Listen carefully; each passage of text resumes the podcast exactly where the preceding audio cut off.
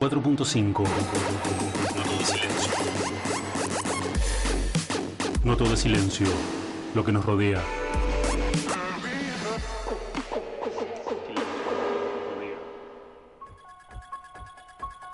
Hola, bienvenidos al programa Misterios Paranormales. Pueden llamarme Mike.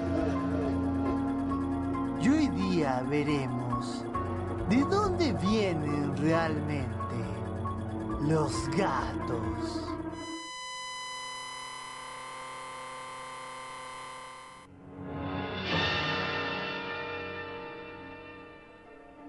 No se alarme.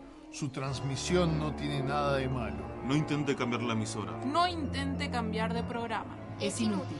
Hemos tomado el control de las comunicaciones. Podemos obligarte a escuchar la banda sonora de Star Wars, interpretada por disquetera Floppy del año 86. Sin parar. Pero como somos líderes benevolentes, Solamente vamos a hablar sobre temas que no le importan a nadie por, las próximas dos horas.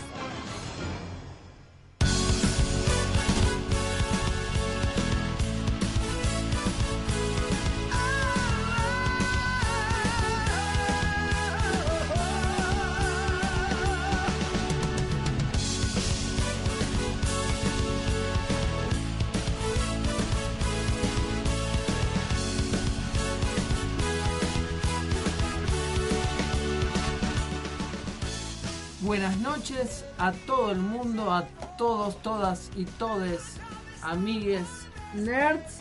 Es- Yo soy Paul Noverol, arroba mosca covalente. Yo soy Angie, arroba Minerva Macangi. Yo soy su viajero del tiempo favorito y domador de ratas. Yo soy Mariano Rosales, arroba Chagneruda. Yo soy Luna Narresti, alias Lara Blanco. Y en el día del podcast, esto es Los nerds heredarán la tierra.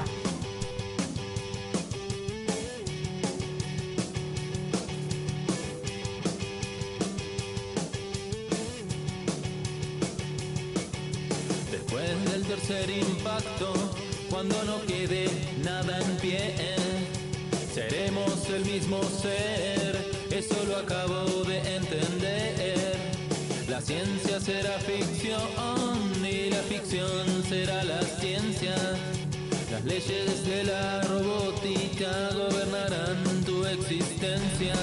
Inadaptados del mundo entero cantan su himno por primera vez. Verás ejércitos de inhaladores agitándose al amanecer.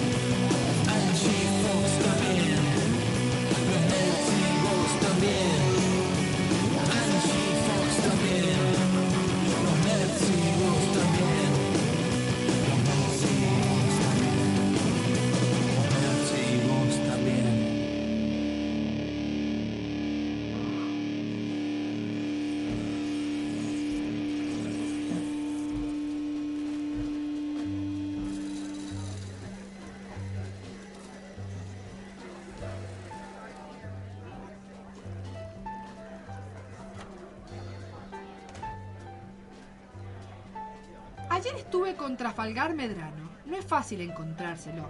Siempre anda de aquí para allá en esos negocios suyos de exportación e importación. Pero de vez en cuando anda de allá para aquí y le gusta sentarse a tomar café y charlar con un amigo.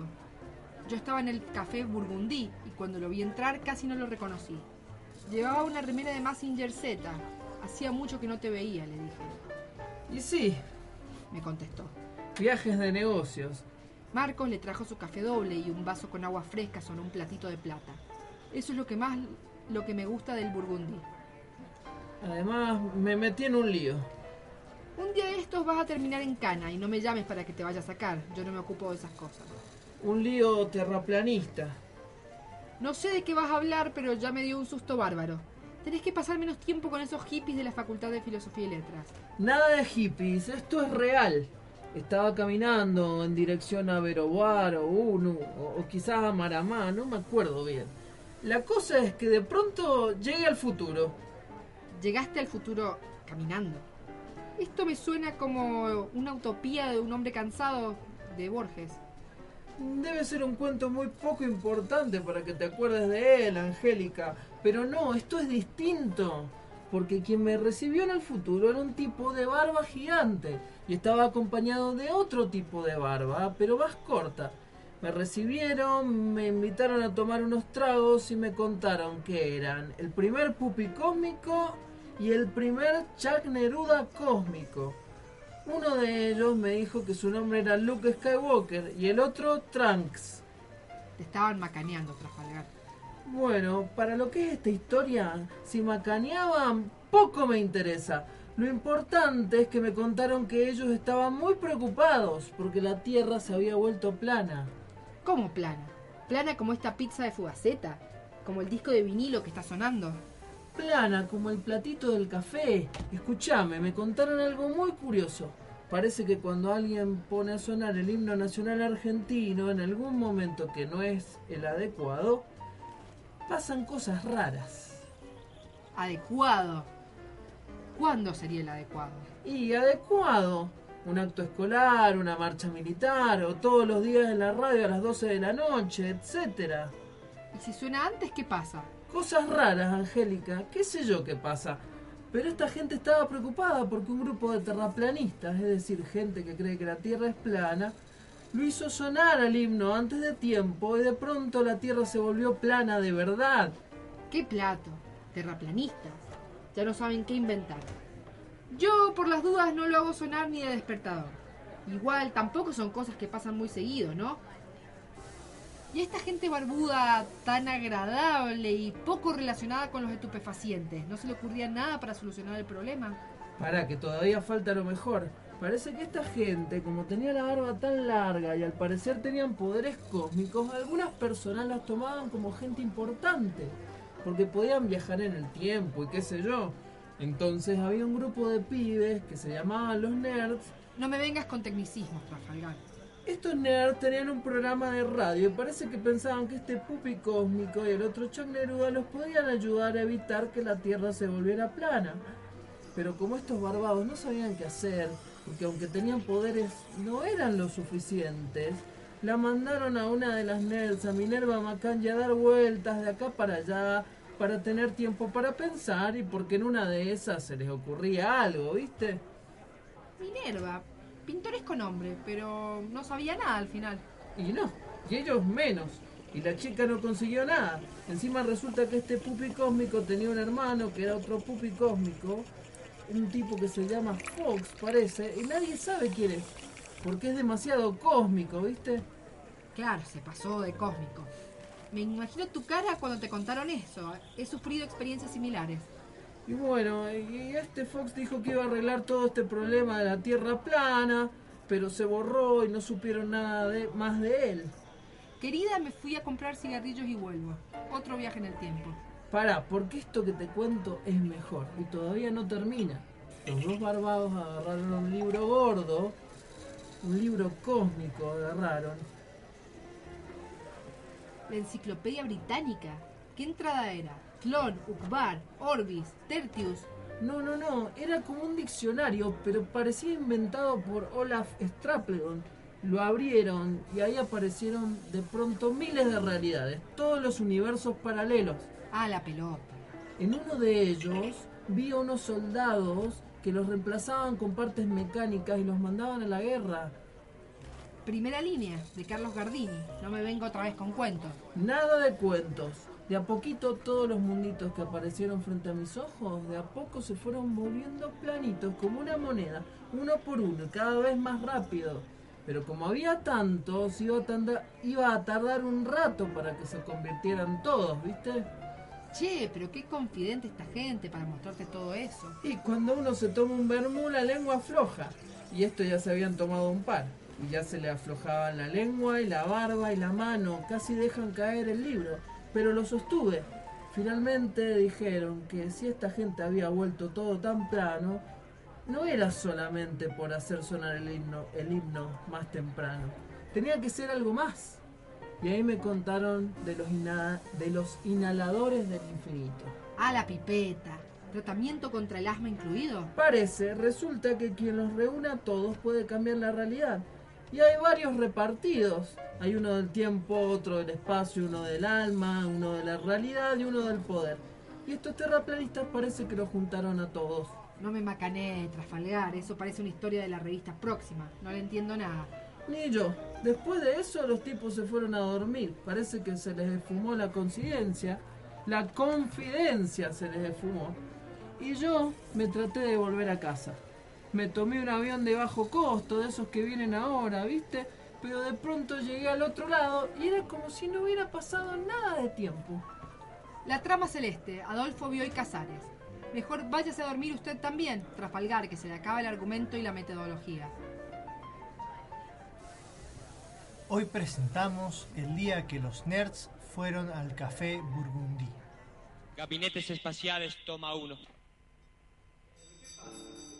Gabinetes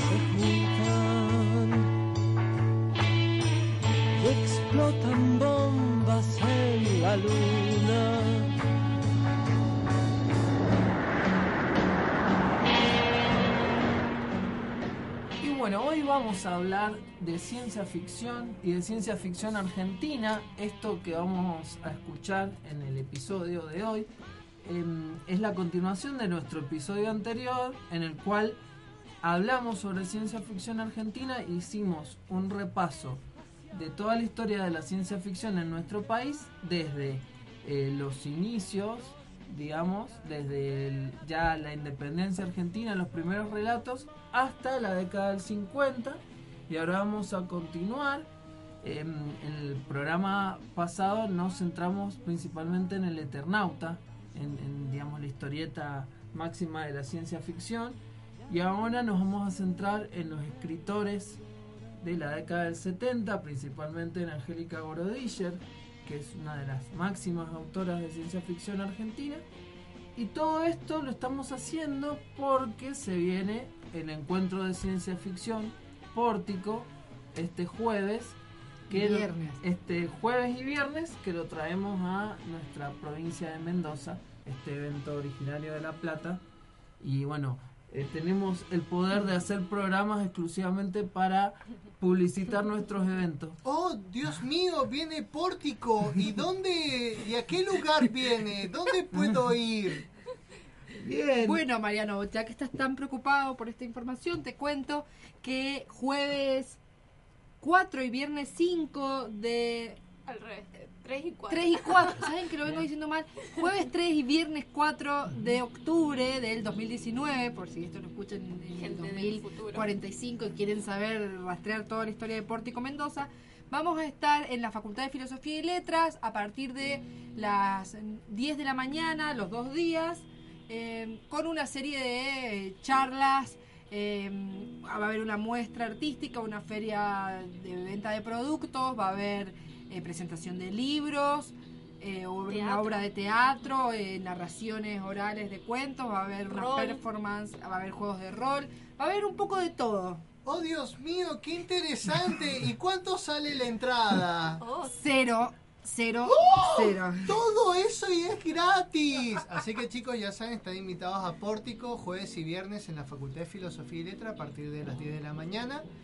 Y bueno, hasta eh, las 21 horas. hasta las 21 horas. Y si quieren también pueden meterse a la página de Pórtico para tener más información al respecto.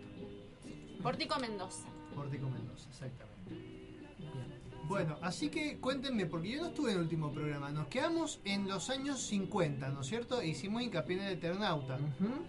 Nos quedamos en el momento en el cual empe- empezaron a aparecer las primeras publicaciones de ciencia ficción en nuestro país y las primeras traducciones de, de obras extranjeras de ciencia ficción, de todo lo que es el pulp y también las primeras revistas hechas acá sobre, sobre ciencia ficción que terminaron de a poco incluyendo la- las primeras obras escritas acá directamente. Hay una que fue muy popular, que solo tuvo tres entregas, que se llamaba El Visitante del Futuro, creo, no me Ajá. acuerdo bien. Estuve leyendo una nota completa. Y lo curioso es que la revista era como. Cada página plagiaba un. como si las tapas de, los de la. De las de revistas la- de allá, de, las revistas Unidos, pulp estadounidenses. Y también de las carteleras de las películas. Ajá. Pero plagiadas a nivel argentino. O sea, O sea, eh, plagiadas o. plagiadas no, es un decir, es Claro. que están Las Ah, adaptadas. Ah, Es una revista Ah. que fue muy popular, pero solo tuvo eh, dos tomos porque el tercero nunca llegó a las revisterías. Oh, qué, qué Que interesante. salió en 1947, en mil- 1947 de julio a octubre. Me encanta porque en ese momento que Pupi dudaba, se puso a ver su máquina del tiempo así rápido, a ver las grabaciones. Corroboró. Claro, corroborar ahí está el Pupi. ¿Tenés la revista Viajar del Tiempo? Sí. Bueno, estamos hablando de una Argentina que tenía una producción editorial muy grande y todo lo que es la década del 50, eh, nosotros podemos disfrutar, por ejemplo, del Eternauta y de todas las obras de Westergel, porque la industria de la historieta era masiva y se leía historietas, los, los niños podían comprar por precio bastante barato historietas en los kioscos y realmente existía toda una, una industria de la historieta eh, que era muy muy grande y que hoy en día sería imposible imaginar, pero en esa época había muchísimo y así como existía la historieta también existían revistas pulp que se publicaban, que a veces reimprimían eh, textos extranjeros. Menos mal que cambió porque el Eternauta empezó en la revista Gente. No, el Eternauta no empezó la revista ¿No? gente, después Empezó en llegó una, en una revista de él. de Westergel, que se Ah, llamaba. Obra Cero, porque él, él también llegó un momento de que pudo autosustentarse hasta el punto de publicar sus propias revistas. Así que eh, la industria que había de la historieta en ese momento y de las publicaciones de revistas era totalmente distinto a lo, a lo que conocemos hoy. Pero bueno, así como existía esto, em, empezaron las primeras publicaciones Claro y que- se- ¿Puedo sumar al- Sí. algo ahí que Sí. me dio justo el, el pie? O sea, la, la revista que nombró Pupi, Ujú. eh, digamos, se enfocaba más que nada en el space opera y todo eso, que digamos, era furor en Estados Unidos, pero esa digamos que sería como una primer parte y acotada parte de lo que es la ciencia ficción acá en Argentina, porque como que la, o sea, la diferencia que, que tiene Argentina con la- las primeras digamos publicaciones y revistas es que como que tratan de alejarse un poco de todo eso lo que es el space opera que digamos era considerada como una literatura podemos decir menor Sí. Es literatura para mí el cómic es literatura Eh, que era escapista ingenuo entonces como que tratan de hacer una diferencia y todo lo que es o sea eh, Porrúa eh, ¿cómo se llama? Eh. Porrúa. Ajá, y el Marce- Marcial Souto, digamos lo que tratan de hacer es, y, eh, o sea, como que tomar una vena más eh, de ciencia ficción, más como de, de- de ciencias humanísticas, Claro. digamos, y más, in- o sea, en, en vez de irse al espacio exterior, lo que ellos tratan de rescatar y centrarse en el, como el espacio interior, y también en vez de dirigirse a un público, eh, digamos, juvenil, lo que tratan de hacer es dirigirse a un público más bien adulto y, eh, bueno, eso, eso.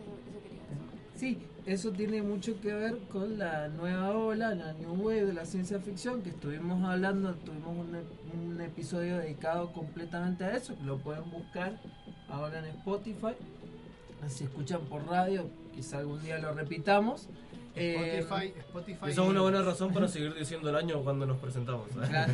Y, y bueno, y eso empieza en la década del 60 y en nuestro país empieza a llegar con las publicaciones de la década del 70, las revistas que, empe- que empezaron a sacar. eh, e incluso se empezó a ver en los escritores de acá de Argentina que se influenciaban muchísimo con, con esas publicaciones que llegaban de afuera, incluso eh, mucho más que esta space opera y demás que habíamos mencionado, que eh, igual acá sí se consumía en la década del 50 hasta los 60 se consumió y después empezó ya a decaer y empezaron a surgir otras publicaciones como esto que vos mencionabas, estos editores. Claro, y, y con la mítica eh, editorial Minotauro. Claro, Ahí es donde, digamos, o sea, mm, como que dejan de lado todo lo que es space opera y también lo que es eh, ciencia ficción dura. claro. porque tratan de dirigirse a otros, o sea, nada de tecnicismos científicos y nada de space opera. Claro. Entonces, eh, nivelas más, eh, novelas ma- o autores, digamos, más eh, que trataban temas de sociología, psicología, antropología y demás. Claro. Entonces ahí llega lo que es Ray Bradbury, que Claro, digamos como son claro. los primeros Claro. autores que influencian a toda una generación posterior de escritores y escritoras. Claro, llega la línea más blanda de lo que era la edad de oro. Más política, digamos. Claro.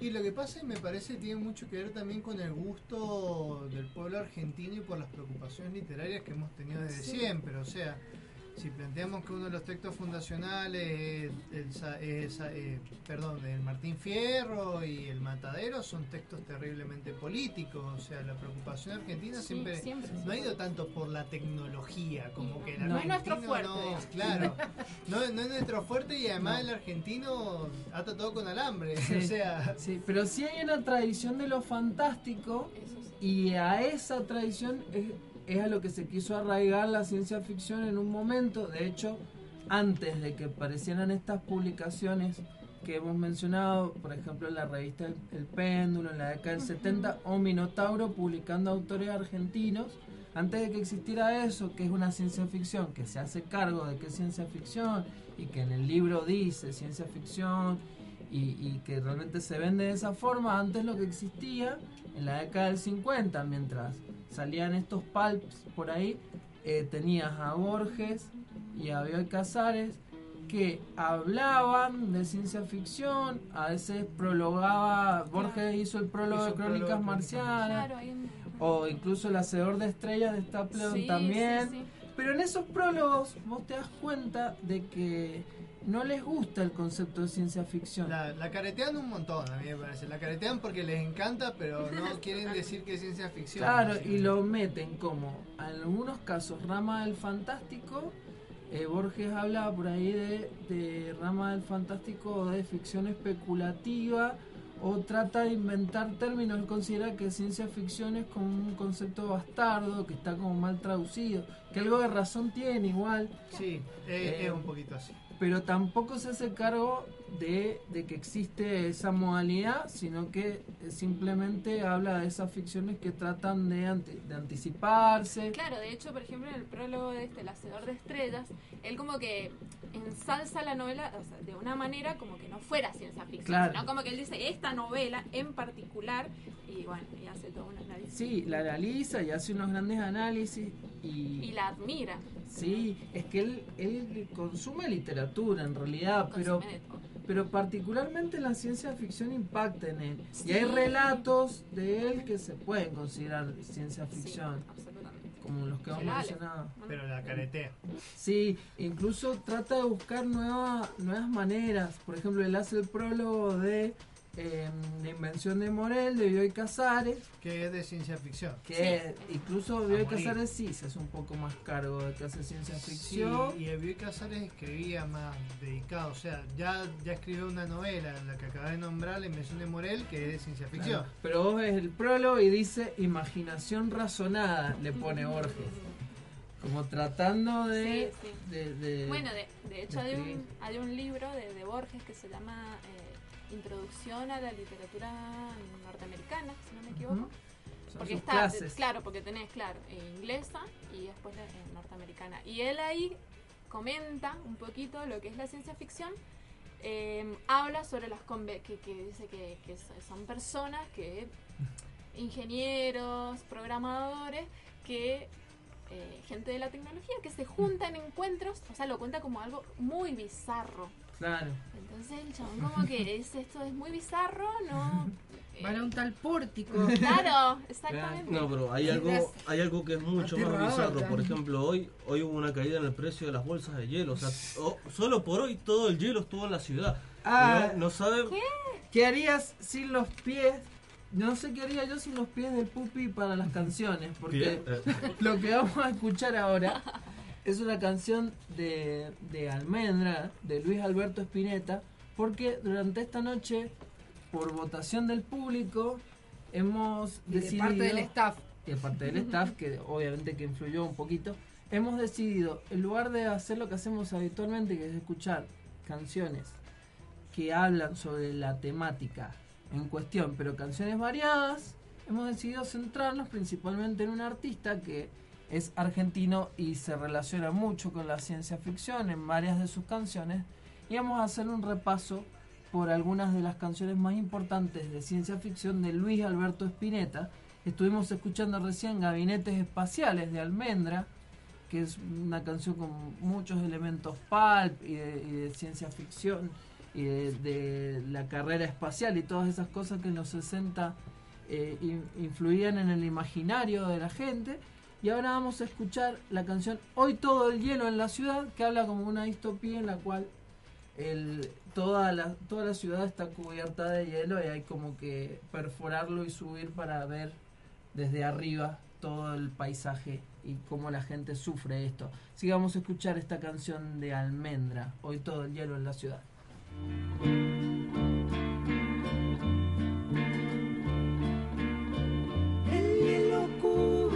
Ciudad, el cielo ya no existe aquí.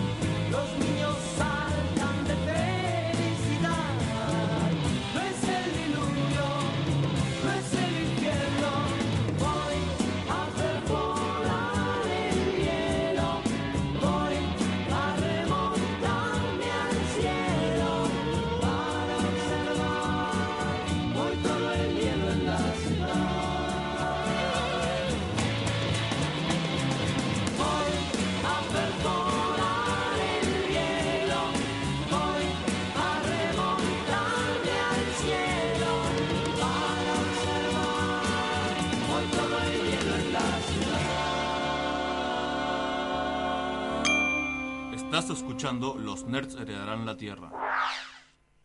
Centro de Capacitación Idiomas. Inglés en la UTN. Capacitación en aulas diseñadas para brindar la mejor educación a estudiantes, egresados y al público en general. Disponibilidad horaria a tu medida. Orientados a desarrollar en los alumnos habilidades de lectocomprensión, audiocomprensión, conversación y escritura. Inglés en la UTN. Las clases comienzan una vez lleno el cupo. Informate e inscribite al 524-4511 de lunes a viernes de 8.30 a 22.30 horas o acércate a Rodríguez 273 de Ciudad. Centro de Capacitación Idiomas. Calidad como siempre, comodidad como nunca. En el aire, la radio de la Universidad Tecnológica Nacional. FM UTN, la facultad de promover la crítica, la posibilidad de la incorrección política.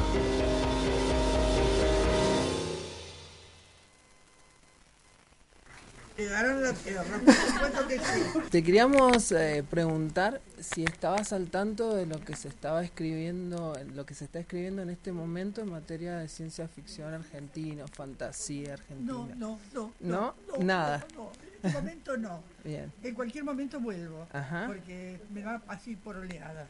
Pero en este momento estoy leyendo sobre todo este, notas de divulgación sobre ciencias, Ajá. ciencias duras.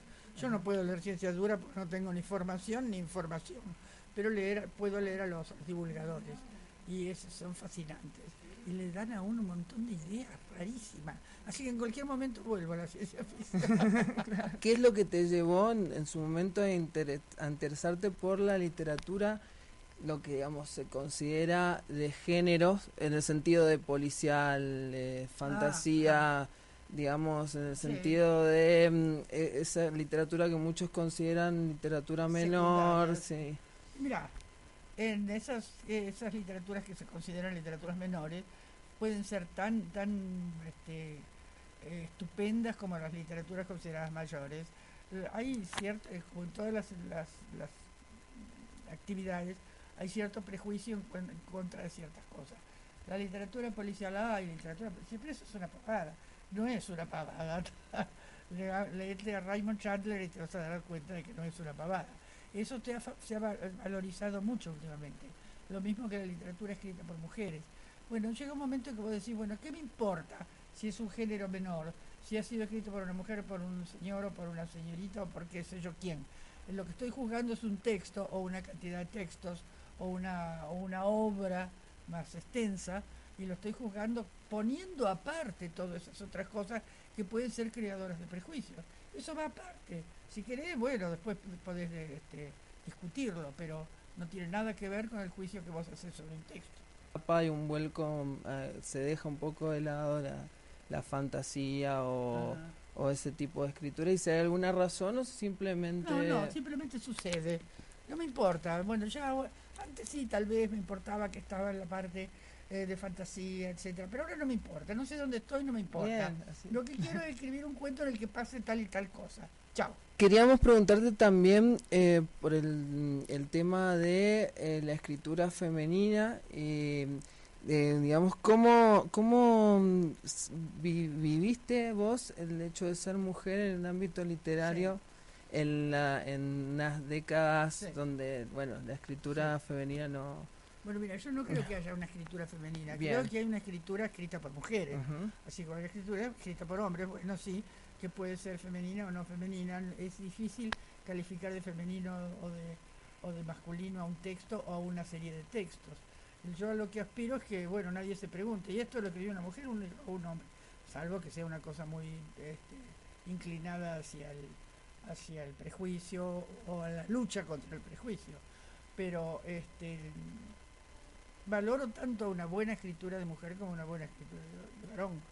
Y es muy interesante ver que las mujeres este, estamos copando la, la banca, ¿te fijaste? Mm, Yo le quería preguntar qué consejo le daría a los jóvenes escritores o a los que quieren embarcarse en esta aventura de, de la escritura.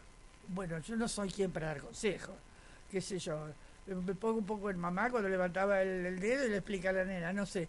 Que escriban, hay que escribir y sobre todo hay que leer. Hay que leer mucho, mucho, mucho y leer de todo.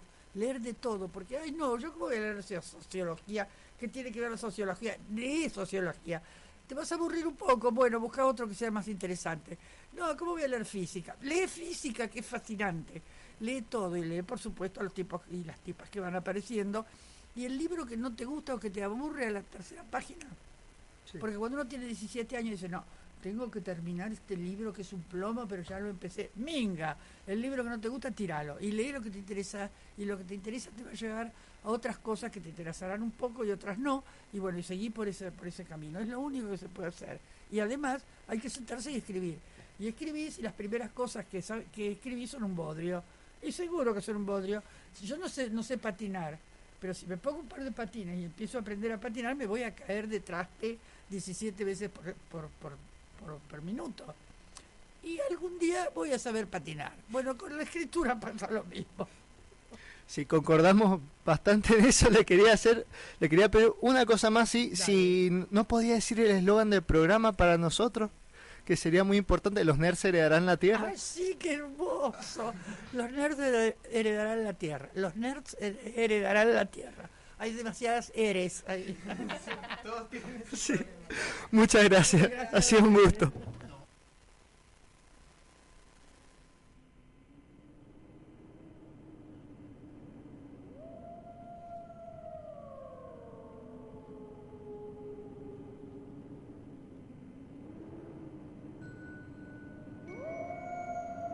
La noche se avecina. Ahora empieza mi guardia. No terminará hasta el día de mi muerte. No usaré trucos. No leeré del resumen. No diré que vi una película cuando solo me la contaron. No usaré a Rugal. No alcanzaré la gloria. Viviré o moriré en mi puesto. Soy, la espada de Mitrilo más 5. cinco, Soy, el vigilante, nerd. Soy el fuego de la vela que usaste para leer cuando te quedaste sin electricidad. Soy la luz de la computadora en la que lees tus PDFs. Soy el escudo que defiende el reino de los ñoños. Entrego mi vida y mi honor a la Guardia Nerd durante esta noche y todas las que están por venir. Y así será porque los nerds heredarán la tierra.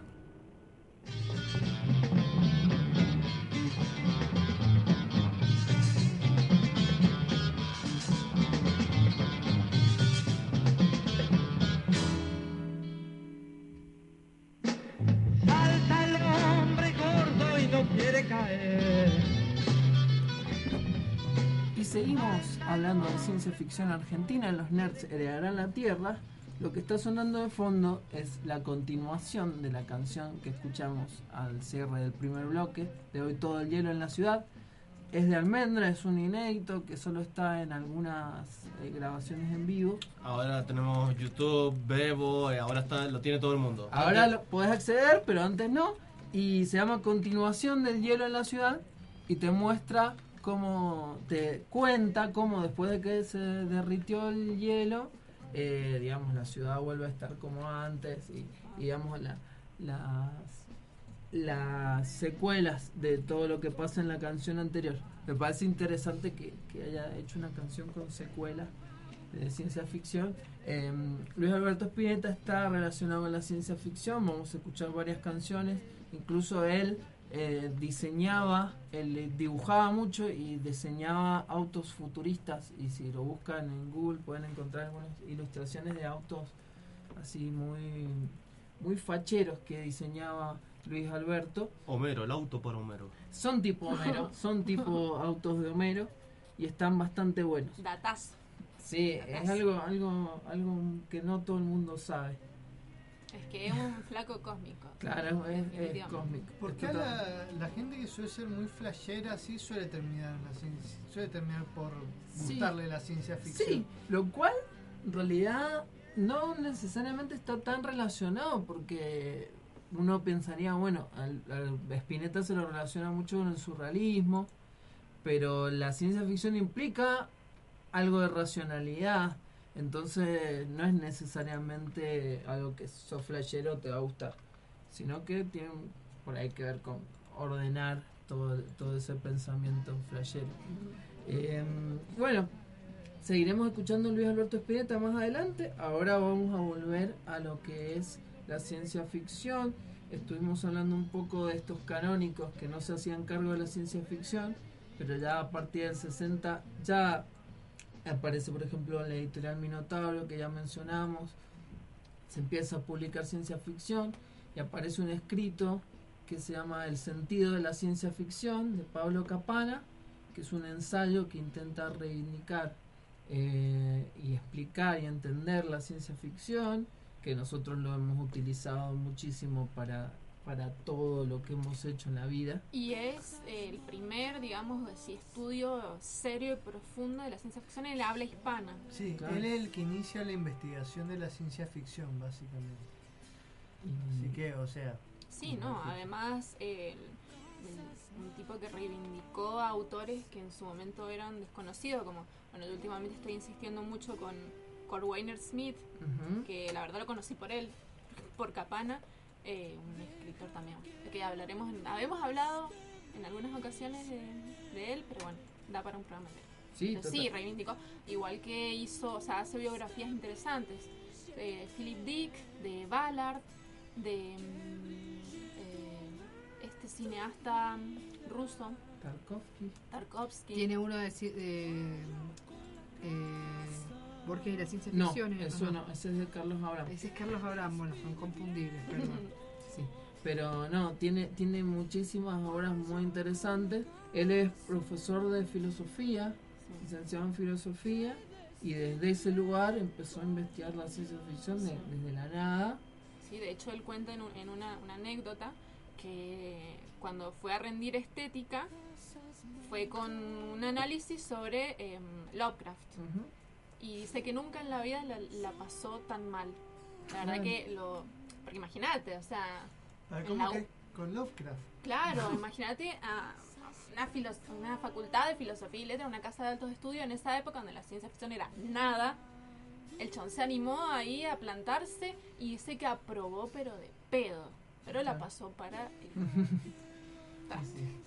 bueno, tenemos ese gran pionero de, de- de la ciencia ficción y la investigación de ciencia ficción que después, eh, a partir de la década del 70, tendría un papel muy activo en todo lo que es eh, la difusión de principalmente de, la nueva ola de la ciencia ficción, de, de autores como, como Ballard, como Úrsula K. Le Guin, y también de eh, toda la, la ciencia ficción que hasta ese momento no había llegado y tiene que ver con esta manera blanda y humanística y política de hacer ciencia ficción que ya estuvimos contando, principalmente a través de la revista El Péndulo, que él terminó, eh, digamos, formando parte muy importante, eh, sobre todo en los aspectos editoriales.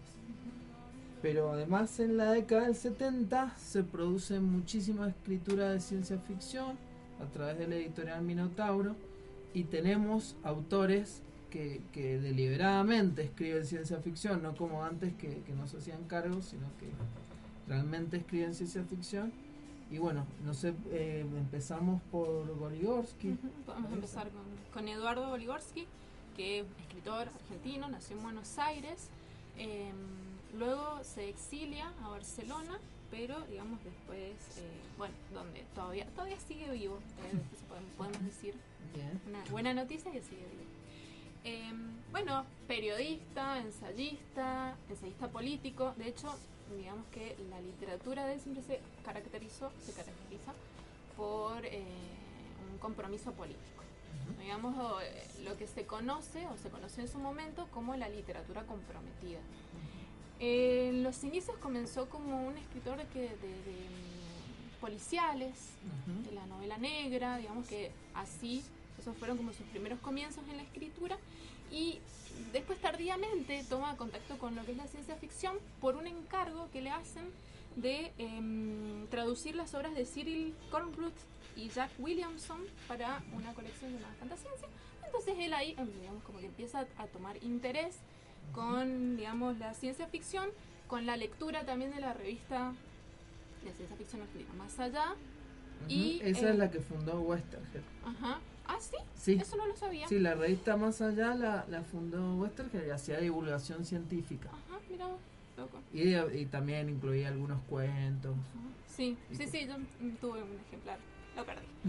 Eh, y bueno, y también se acercó a lo que es Ray Bradbury, que a lo que, que es de lo que hablábamos más adelante, que es, es un autor junto con Sturgeon y todos esos que digamos, son los autores que más influencian a esta eh, primera ola de, escritores propiamente de la ciencia ficción. Sí, también son, son autores de ciencia ficción que cuidaban la forma, que tenían un manejo particular de, de la forma y de los recursos, que por ahí otros autores como, no sé, Asimov, eh, quedan Sí. mucho más planos. Claro, es que son de más de tinte más humanista. Sí, digamos, y, y además en, en nuestra escritura latinoamericana y además esta época de los 60, los 70 había pasado el boom, la escritura latinoamericana utiliza mucho más recursos estilísticos que, que esa ciencia ficción más, más plana. Sí, son realmente bellas la- las obras de ciencia ficción argentina. Bueno, son- nunca me canso de, de recomendarlas.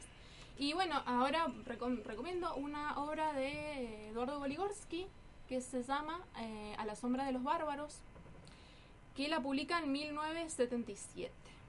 Bueno, básicamente se trata, o sea, tiene una clara orientación política esta antología de cuentos que consta de dos partes.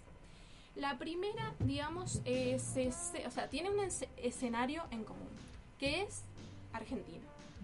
Eh, eso también es interesante, digamos, para las personas que estén escuchando se quieran, digamos, acercar al- a la literatura de ciencia ficción argentina. Eh, el escenario es acá, acá nomás, es la propia Argentina. Y bueno, una, algo que me parece como bastante copado para remarcar es que la es una distopía, esta, esta, digamos, esta antología, que tiene una, una clara diferencia y notable diferencia con las distopías, digamos, de los anglosajones, que siempre eh, el temor es hacia la tecnología, hacia la alienación por la tecnología y todo eso, el exceso tecnológico. Em, bueno, para Goligorsky es todo lo contrario, quizás porque es un escritor del tercer mundo, entonces el miedo real es todo lo contrario en vez de el miedo a la tecnología, esta es vista como algo deseable. Y a lo que se teme es al anquilo- anquilosamiento, a, eh, digamos, que todo quede acá nomás, que seamos retrógrados, que se, se implanten, digamos, eh, modelos de gobierno autoritarios, nacionalistas, digamos, como que, que quieran continuar el modelo tradicional de país. Entonces, en este libro, la primera parte, vemos a una a Argentina que se aísla de todo el mundo, digamos que ya estamos como en un futuro, ya hay viajes espaciales, todo, pero Argentina se aísla del mundo y no se puede viajar, nadie entra y nadie sale. Y digamos como que se vuelve a una época preindustrial, entonces eh, digamos que el- eh, los cuentos empiezan como en este en el inicio, donde todavía hay recuerdos de eh, eh, la época, digamos, del progreso y de la cultura. En esta nueva Argentina no se puede leer tampoco y no se puede tener nada, nada de- de tecnología. Sí, Me gustaría preguntarte si es posible que no haya que hacer una lectura literal sobre lo que están haciendo. O sea, ¿A qué me refiero? Que no lo plantea como un futuro posible, todo lo contrario, es como una metáfora. Eh, Por lo que hemos pasado, no sé. Y No, en realidad. Me refiero, por es- eso te es- pregunto. No, en realidad, eh, imagínate que esto es escrito en el 77. Plena eh, dictadura. Plena dictadura de Onganía. Hay toda una crítica No, al no, gobierno. eh, no, es, la- es el- la dictadura militar, el proceso de No, reorganización. no, sí, sí, perdón, perdón. Es el, pro- el proceso, el, el inicio del proceso que empieza en el 76, no, digo, me equivoqué. A lo que, eh, o sea, lo que él hace es la lectura de la dictadura anterior, de Onganía. Ah, a eso, ok. eso es lo que él hace. Entonces, porque imagínense, imagínense que ahí está comenzando recién. Claro, 77 sí. lo No, y escribió no es que antes. fuera algo de lo que se pudiera hablar tan libremente. Claro, ¿no? Y de hecho es algo anticipatoria porque, digamos, esta Argentina represiva es básicamente lo que también va a suceder y violenta es lo que va a suceder luego en el proceso militar del 76 hasta el 83. Yo creo que es algo eh, para mencionar de esta ciencia ficción de los 70, que como se consideraba la ciencia ficción como algo escapista, eh, estos autores Todo lo eh, contrario. se permitían eh, hablar, incluso hacer denuncias de la situación que estaba sucediendo en ese mismo momento a través de, de- de esta herramienta que es la ciencia ficción. Y ya sabemos lo, lo idiota que era el, el pro- el proceso de los militares el, el- eh, para la censura y para toda, todas estas cuestiones, no se dan cuenta o censuraban idioteces. Entonces, esta era una manera de hacer ficción contestataria desde un espacio... Que no le iban a dar pelota. Claro. Igual se exilia, pero bueno. Eh, así que bueno, esa, esa es una novela que recomiendo. Bueno, luego la segunda parte ya son cuentos que no tienen, digamos, una línea tan... Bueno, la línea de, de la primera parte es de involución, digamos. O sea, al final, el último cuento ya termina con hombres, eh, o sea, como una, mm, hombres primitivos. Es muy interesante la lectura de esa, de esa novela, la- o sea, perdón, de, ese, de esa antología. La segunda parte ya son cuentos, digamos, más, más dispersos, pero siempre con temática política. Recomiendo mucho un cuento para trabajar, sobre todo para lo- los docentes y, las docentes que, estén escuchando. eh, los Verdes, Eduardo Boligorsky, es una, bueno, un cuentito que habla sobre unos eh, visitantes pacíficos, unos visitantes extraterrestres, y bueno, todo el, miedo que genera en los padres, en, en las autoridades, por esta posible anarquía eh, que implantan estos seres eh, que aman la naturaleza, la libertad de expresión y esas cosas. Muy bueno para, para trabajar. Así que esa sería mi recomendación. Muy interesante. Bueno, eh, antes de seguir, yo siempre. Yo. Hubo una, hubo utopía hermosa en la Argentina donde las provincias se conectaban con unas máquinas que andaban a, a través de rieles. Y ese ha sido mi sueño. Yo siempre he querido ver un tren. Bien. Y a pesar de que hay uno que pasa por Bermejo, nunca paso al horario que son los domingos a las 8 de la mañana. Bien. Pero siempre he querido ver un tren. Ese es mi, mi gran sueño. Qué bueno, Por- tenés el mismo sueño que el protagonista de esta canción que vamos a escuchar ahora. Eh, seguimos escuchando las canciones de Luis Alberto Spinetta dedicadas a la ciencia ficción o de temática de ciencia ficción. Y esta canción que vamos a escuchar ahora cuenta sobre un futuro post-apocalíptico en el cual hay una persona que el único deseo que tiene es ver un tren después de que todo ha sido destruido. Pero Y después del 2000. si bien te lo estoy explicando yo así nomás, vamos a dejarlo al mismo Luis Alberto Spinetta que te lo explique mucho mejor en esta grabación del Unplugged de MTV. Vamos a hacer Yo quiero ver un tren. Ustedes saben que es un tema que se sitúa en el futuro. Y habla de que estalló una guerra con unas bombas neutrónicas que arrasaron todas las ciudades. Entonces, obviamente, ver un tren es como ir al Louvre, más o menos, porque no quedó nada. Se supone que por ahí con la radiación y eso, la lluvia ácida, el efecto invernadero, los fasos que me fumé yo, y todo, digamos, este, la locomotora resistió, quierase o no, y entonces quizás en el futuro quede así enterrada una, una locomotora y alguien la quiera ver, tenga la necesidad de verla como si fuera prácticamente la estatua de una virgen.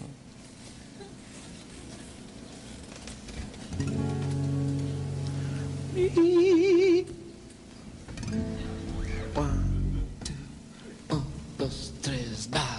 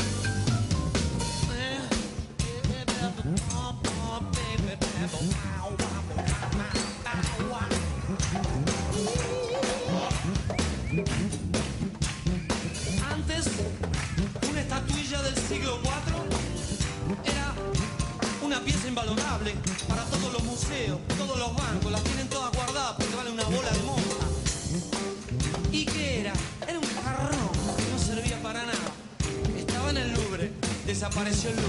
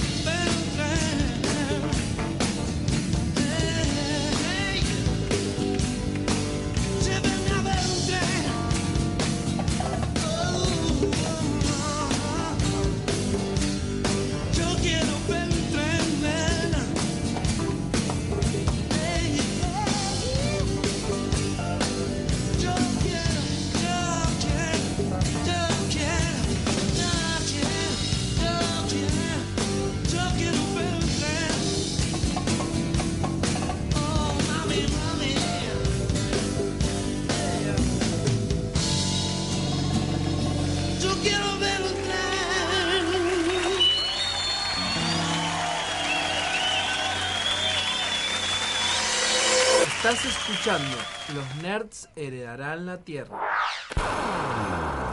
Desde la Universidad Tecnológica Nacional, Facultad Regional Mendoza, transmite LRJ 404 FM UTN 94.5 MHz con estudios y planta transmisora ubicados en Rodríguez 273, en la capital de Mendoza, República Argentina.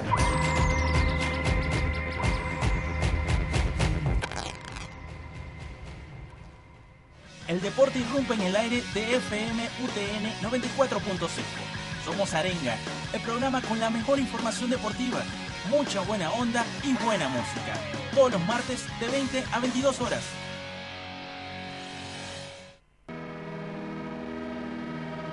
FMUTN 94.5. No todo es ruido, lo que nos circunda.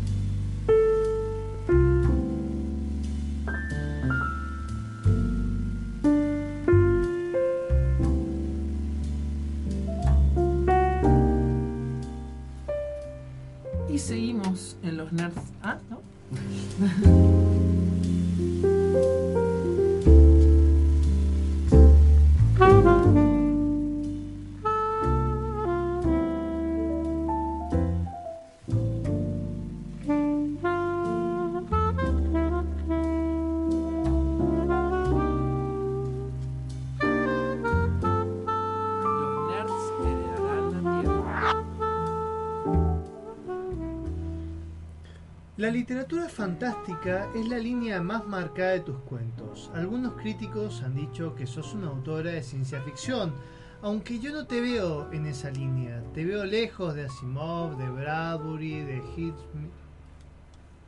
Sí, es cierto. Yo no me siento para nada identificada con esos autores, ni con Ballard ni Sturgeon. Creo que estoy más cerca de Philip Dick. El hombre del castillo fue un libro que a mí me influyó muchísimo. Y también Lafferty y Úrsula Le Guin. Yo descubrí la ciencia ficción ya de grande, ¿sabes? Y la descubrí con Arthur Clarke en El fin de la infancia, que me deslumbró y me hizo decirme, pero si esto es lo que yo quiero escribir. Y por supuesto, también el primer Bradbury, el de las crónicas marcianas, el hombre ilustrado, y termina de contar. El resto no me interesa. Me parece de una blandura insoportable. Creo que esa fue la gente que más me influyó, aunque si voy más atrás, todavía encuentro a Haggard, por ejemplo, y mucha de la vieja literatura fantástica. No tanto Verne como Wells, ¿no? Wells estaba mucho más loco que Verne, y a mí la locura es algo que me atrae muchísimo.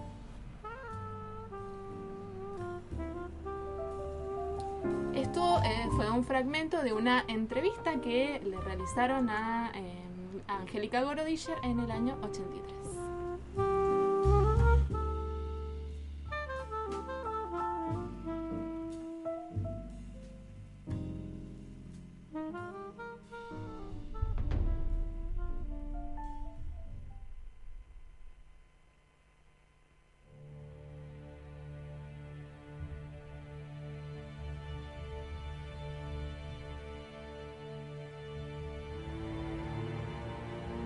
Tres inhaladores para los reyes gamers de la Master Race.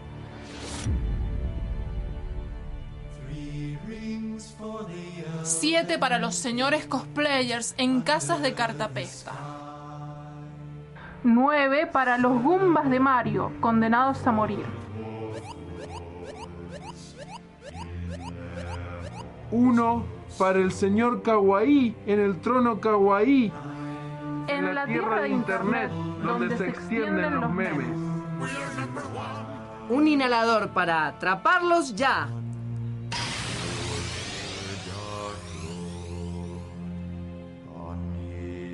Un inhalador para googlearlos. Un inhalador para atraerlos a todos y sumergirlos en la Deep Web. Y así será porque los nerds heredarán la Tierra.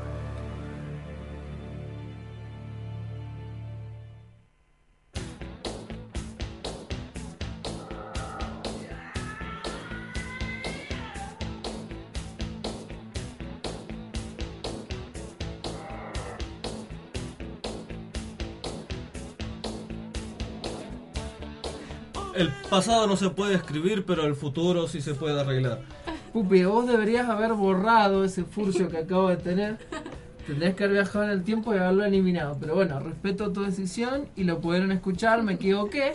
Ahora sí, seguimos en los Nerds de la Tierra, seguimos en otro bloque. Estamos repasando la ciencia ficción argentina, la literatura principalmente escrita en nuestro país relacionada con la ciencia ficción. Estuvimos hablando de Goligorsky y hay otra autora que tiene su, su, esplendor y sus obras más importantes en la década del 70, que es Angélica Borodiller, que estuvimos escuchando más temprano, la entrevista que le hicimos hace dos años, Angélica, cuando estuvo, cuando le dieron el, el honoris causa en la Facultad de Filosofía y Letras, y nosotros estuvimos ahí y le hicimos decir los nerds heredarán la tierra y tuvimos el orgullo de, de entrevistarla y hablar con ella.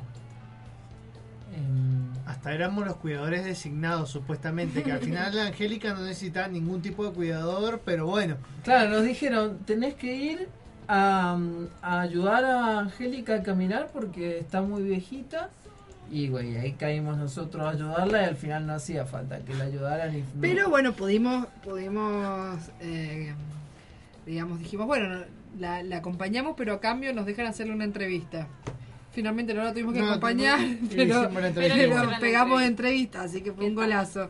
Pasó la historia. Bueno, Bueno, ¿y quién, ¿quién es, es? Angélica? Claro. bueno, contanos. Bueno, Angélica Borodiller es una escritora eh, que en este momento tiene 91 años. Eh, ella vive, y creo que nació en Rosario, Sí, pero vive nació- ahí o nació en actualmente, digamos, es su, su sede. Es una. Es muy interesante el, el- el caso de Angélica Borodiller porque es una mujer que empieza a escribir de grande. Sí. Eh, y empieza escribiendo también policial, como Oliver. Eh, eh, claro, es muy, es muy escritora, digamos, de, de género, podríamos decir, porque sus obras eh, tiene muchas, eh, tiene obras de, de, mm, policial, eh, donde ah, tiene una especie de detective que es una, una ama de casa, que era lo que era ella, digamos. Eh, y después va a tener obras de que deambulan un poco, como hablabas en la entrevista que leíste recién, entre la ciencia ficción y la fantasía. Claro, ya empieza desde la nueva ola en adelante, desde esa visión de la, de la ciencia ficción que existe a partir de ese momento donde ya pasa a ser literatura y la ciencia por ahí queda en un segundo plano y, y- y sirve como punto de partida para otras cosas. Eso también es lo que tiene esta ciencia ficción, que ya cuando empieza a escribirse con conciencia de ciencia ficción ya había pasado por esta por este cambio, por esta revolución. Entonces impregna nuestras letras argentinas de, ya desde, desde otro lugar donde Sí. nos la podemos apropiar, digamos. Totalmente. Además, hay que destacar que es una de las escritoras latinoamericanas, digamos, más importantes hasta el momento. Y de hecho fue traducida y elogiada por Úrsula Le Guin. Sí, de hecho, bueno, Calper Imperial fue traducido por Úrsula K. Le Guin, lo cual Es- habla mucho sobre, sobre su valía, para empezar, pero también sobre, em, como digamos, hay una relación muy clara entre estas dos autoras en esta construcción de, de mundos ficcionales que, que deambulan, que rozan lo fantástico. Em, La te- sensibilidad con la que aborda los temas. una sensibilidad que tiene mucho que ver con, con el feminismo. Sí, totalmente. Eh, quizás no tan claro y explícito en, en Angélica Borodiller como en Úrsula K. Le Guin, y también no tan claro ni explícito, pero también eh, eh, propio de la literatura de Borodiller, eh, ciertos elementos del ecologismo, Sí, totalmente. totalmente. que son dos de las, digamos, quizás de los dos principales eh, elementos de la literatura de, de, de Úrsula K. Le Guin. Y algo que en la, esa década, en la década del 70 en la Argentina estaba pegando muy fuerte y, y era parte de, de- de la ideología y de las luchas. Lo hablamos un poco también cuando hablamos de Oestergel, del Eternauta 2, que el Eternauta 2 es de los 70 y es mucho más ecologista que el 1, porque bueno, eran, eran luchas que se tenían en, en esa época. Totalmente. Bueno, eh, con- sumando lo que decía Angie con respecto a que, mm, digamos, eh, lo, la, la- o sea, lo, lo- lo feminista en la literatura de Goroischer no es tan, digamos, así explícito. Y porque es parecido a lo de Úrsula también, la manera en la que ella lo, lo toma. Claro, mira, ella, bueno, según sus palabras, dice, yo no entro a la narrativa por la puerta de la ideología, sino por la puerta de la narrativa. Yo quiero contar. La ideología es algo que se nota en cualquiera. Como decía Bartes, en, con el adjetivo entra la ideología. Y a los dos minutos vos te das cuenta de lo que piensa. O sea, como que se- Claro, ella es totalmente consciente. Pero viste que Úrsula K. Le si bien hace literatura con una impronta feminista y, y totalmente consciente de lo que quiere transmitir, no, no, por ejemplo, no siempre son personajes femeninos, de hecho rara vez eh, hay mucho, muchos personajes masculinos Sí. desde, desde una mirada femenina Sí, sí. y, y Gorodischer también tiene esa manera. De una, sí, totalmente. Bueno, y eh, podemos hablar sobre mm, alguna... Algunas de ¿Qué sus otra obras obra? más importantes. Principalmente eh, esta corriente de ciencia ficción argentina, más que nada se destaca en el cuento. Eh, hacen Ujú. mucha antología por ahí de libros ya directamente pensados como libros de cuentos que están todos relacionados entre sí. Sí, totalmente. Em, pero eh, digamos que en eso se destaca sobre todo los Discher. Opus 2 eh, es su primera obra de ciencia ficción más claramente pensada de esta manera. Después tiene mm, tiene Calpe Imperial que ya la- ya la, ya sale en la década del 80 Ujú. eh, ya sale para la vuelta a la democracia y hay todo un espíritu eh, de reflexión sobre la vuelta a la democracia en esa obra que te cuenta un imperio, el imperio más vasto que nunca existió, a través de un montón de cuentos que te van narrando diferentes etapas en ese imperio, que realmente si bien hay una continuidad, pasan por ahí tantos años y es tan vasto y tan gigante el imperio que cada historia es autocontenida, nada más que forma parte de este relato de poder y lo que le interesa contar es una reflexión sobre el poder a través de, todas estas historias, que es muchas veces lo que hacía también en sus obras anteriores en la década del 70, reflexiones sobre el género, sobre, em, so- sobre la represión, Sí, sí, totalmente. Y creo que lo que la diferenciaría de, de Úrsula K. Le y de otros autores de, de esta nueva ola de la ciencia ficción es el tono que utiliza sí, el ella. humor. El humor. Y la, y la ironía. Claro, ella, ella habla de una, ella escribe de una manera más tirando a lo coloquial Sí, totalmente. y con mucho, muchos toques de humor y con de una forma en la cual eh, no se termina de tomar en serio lo que está contando. Está Sí. todo el tiempo eh, cambiando las voces, cambiando los narradores, alternando. El mismo relato eh, ya pierde, digamos, eh, pierde esa, esa solemnidad. Totalmente. Y creo que el ejemplo más claro de eso es Trafalgar, que es la obra que parodiamos en, en nuestra apertura. Y de la que hemos hablado también. antes. Claro, es verdad, ya hablamos un poquito, así que no nos vamos a explayar, pero básicamente historias de ciencia ficción contadas a, a través de la mesa de café, de un personaje que dice haber viajado por un montón de, de- de planetas y haber vivido un montón de aventuras. Que vos no sabes si es cierto o no, pero toda la gente le cree. Todos sus amigos y amigas le creen. Claro. No, ah, no ponen en duda que él viaje. Sea el, ulti- el único hombre en la Tierra que viaja por... Y es como el pupi, que viene, nos cuenta que fue el pasado, qué sé yo, nosotros, ah, mirá, y le creemos, no tenemos ninguna comprobación empírica, pero le creemos. Me suena mucho Como que no, acá tengo el teletino que ganó, pero... Pero es totalmente distinto el humor. Sí, maneja. nada más que digo por esa situación de, del café, porque la guía del viajero intergaláctico abre de la misma manera, en un bar con un hombre que está contando que viajó que viajó por el mundo, no sé, pregunto.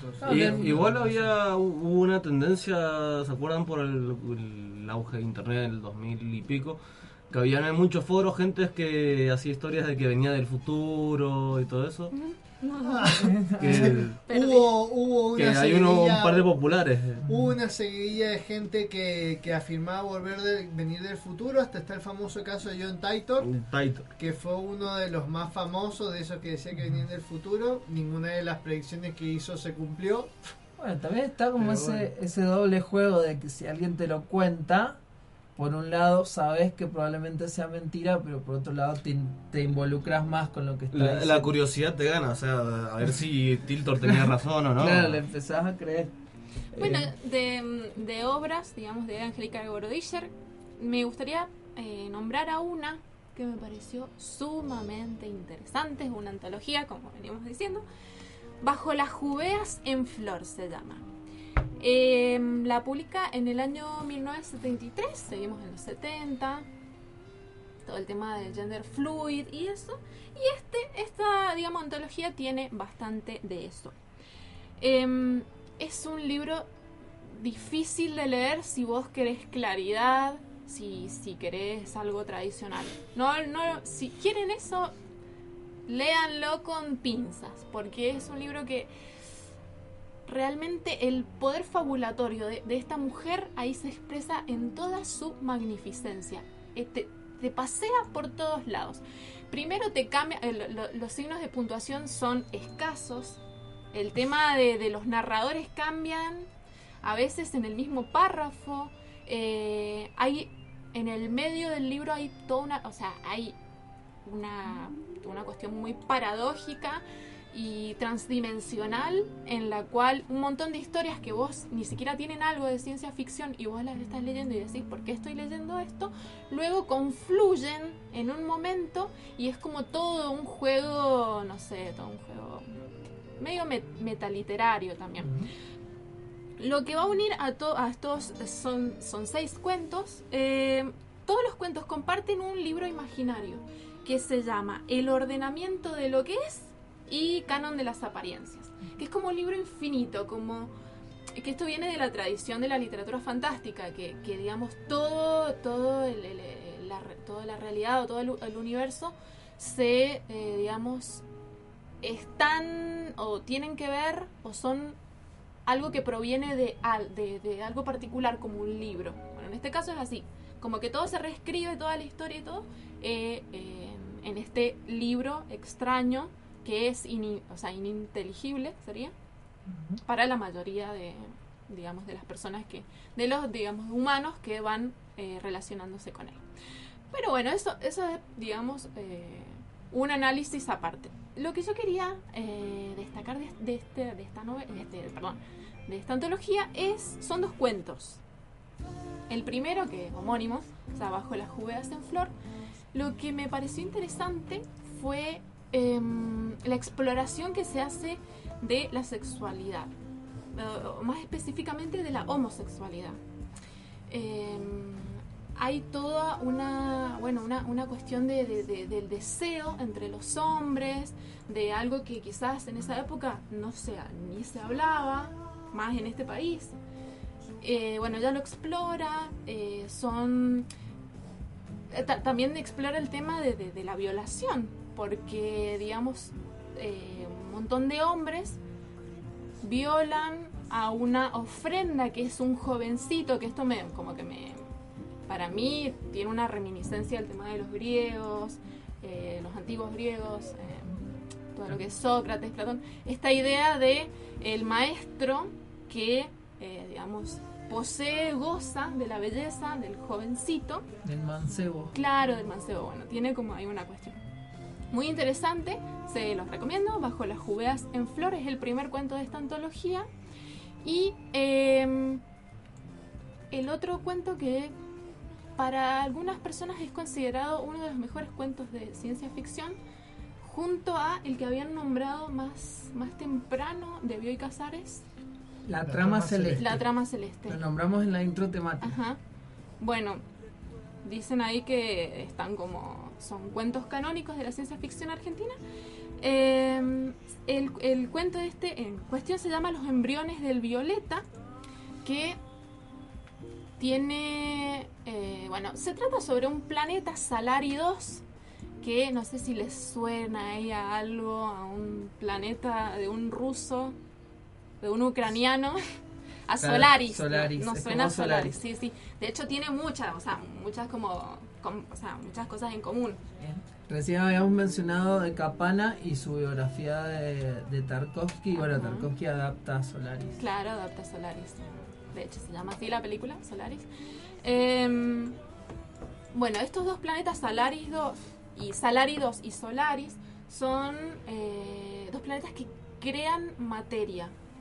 Eh, en Salari 2, digamos que llega una expedición, que esto también se parece mucho a Solaris, llega una primera expedición de seres humanos que se pierden ahí, digamos que pierden el contacto con la Tierra. Entonces llega una segunda tripulación de hombres y van descubriendo de a poco el los misterios de este planeta. Bueno, en Salaridos hay unas manchas violetas que andan, o sea, pululan por toda la, la superficie del planeta que conceden los deseos. O sea, vos te pones encima de esa, de esa mancha y si deseas algo con mucho fervor, mucha vehemencia, se, se hace realidad.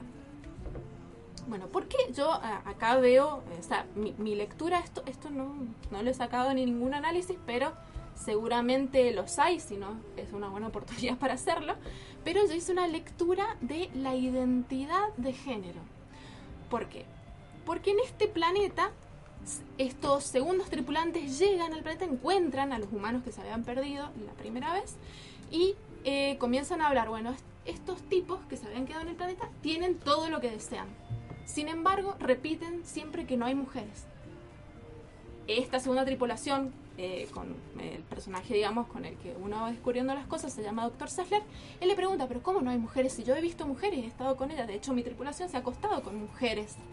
Entonces, les eh, Van de Kur, que es uno de los humanos que se queda ahí, dice, no, no hay mujeres. Hasta que al final se devela el misterio, que no eran mujeres, eran transexuales.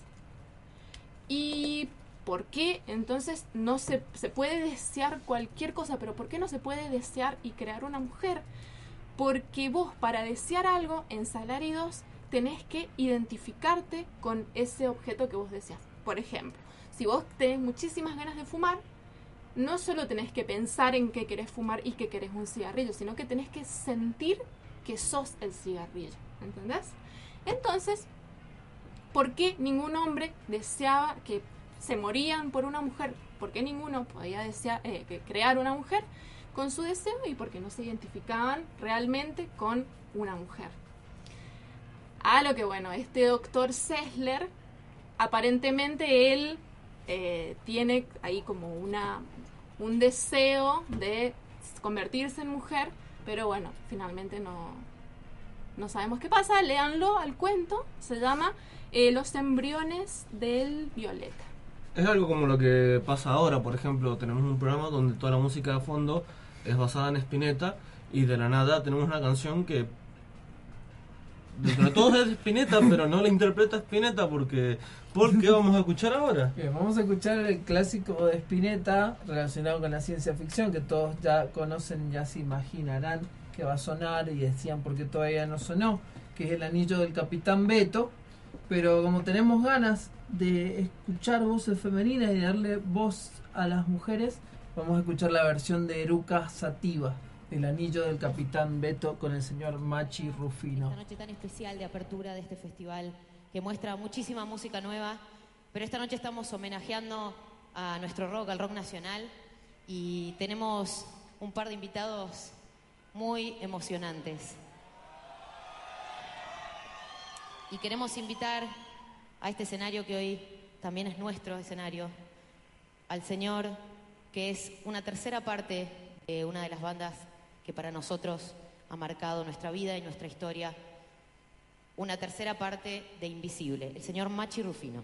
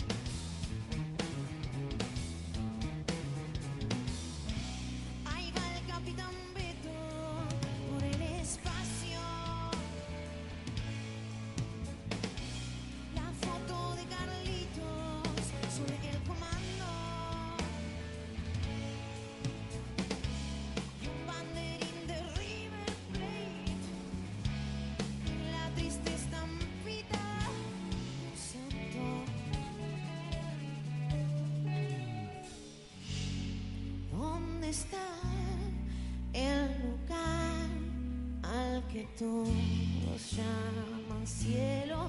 Si nadie viene hasta aquí a cebarme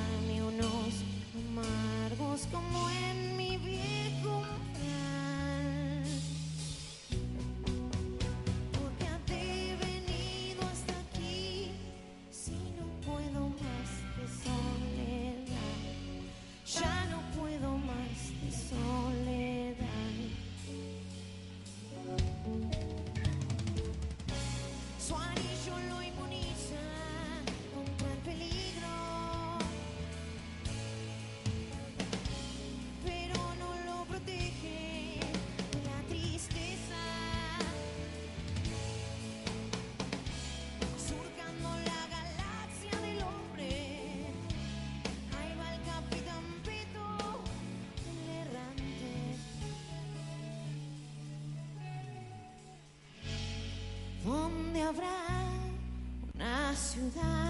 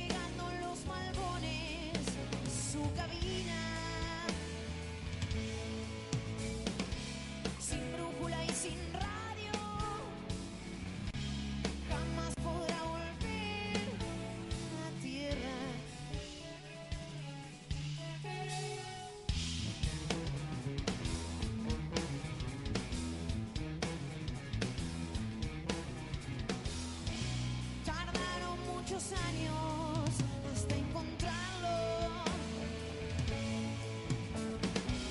El anillo de Beto llevaba inscrito un signo del alma.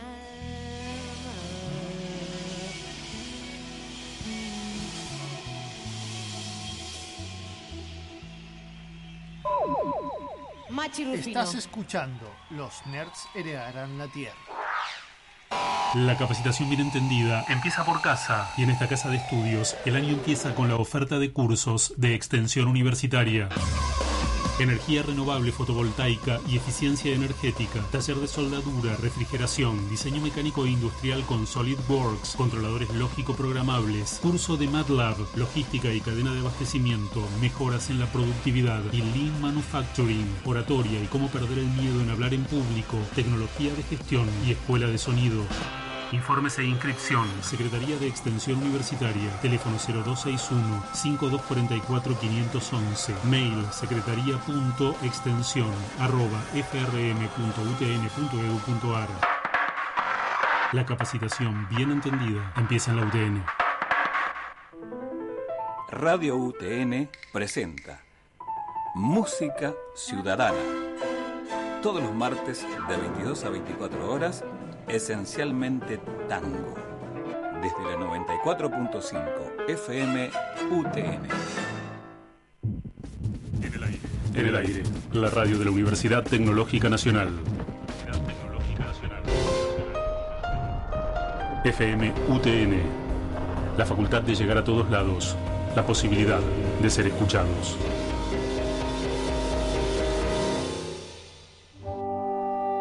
Imaginas un mundo en el que los nerds tienen superpoderes? Chicos, Puedo detectar redes Wi-Fi sin contraseña en un radio de 50 kilómetros. Yo puedo entender a Lacan de una leída. Uf, y yo tengo el poder de terminar la tanda. Así será porque los nerds heredarán la... con su ala partida a volar y se perdió en la tempestad y fue hacia la tierra donde habita el androide.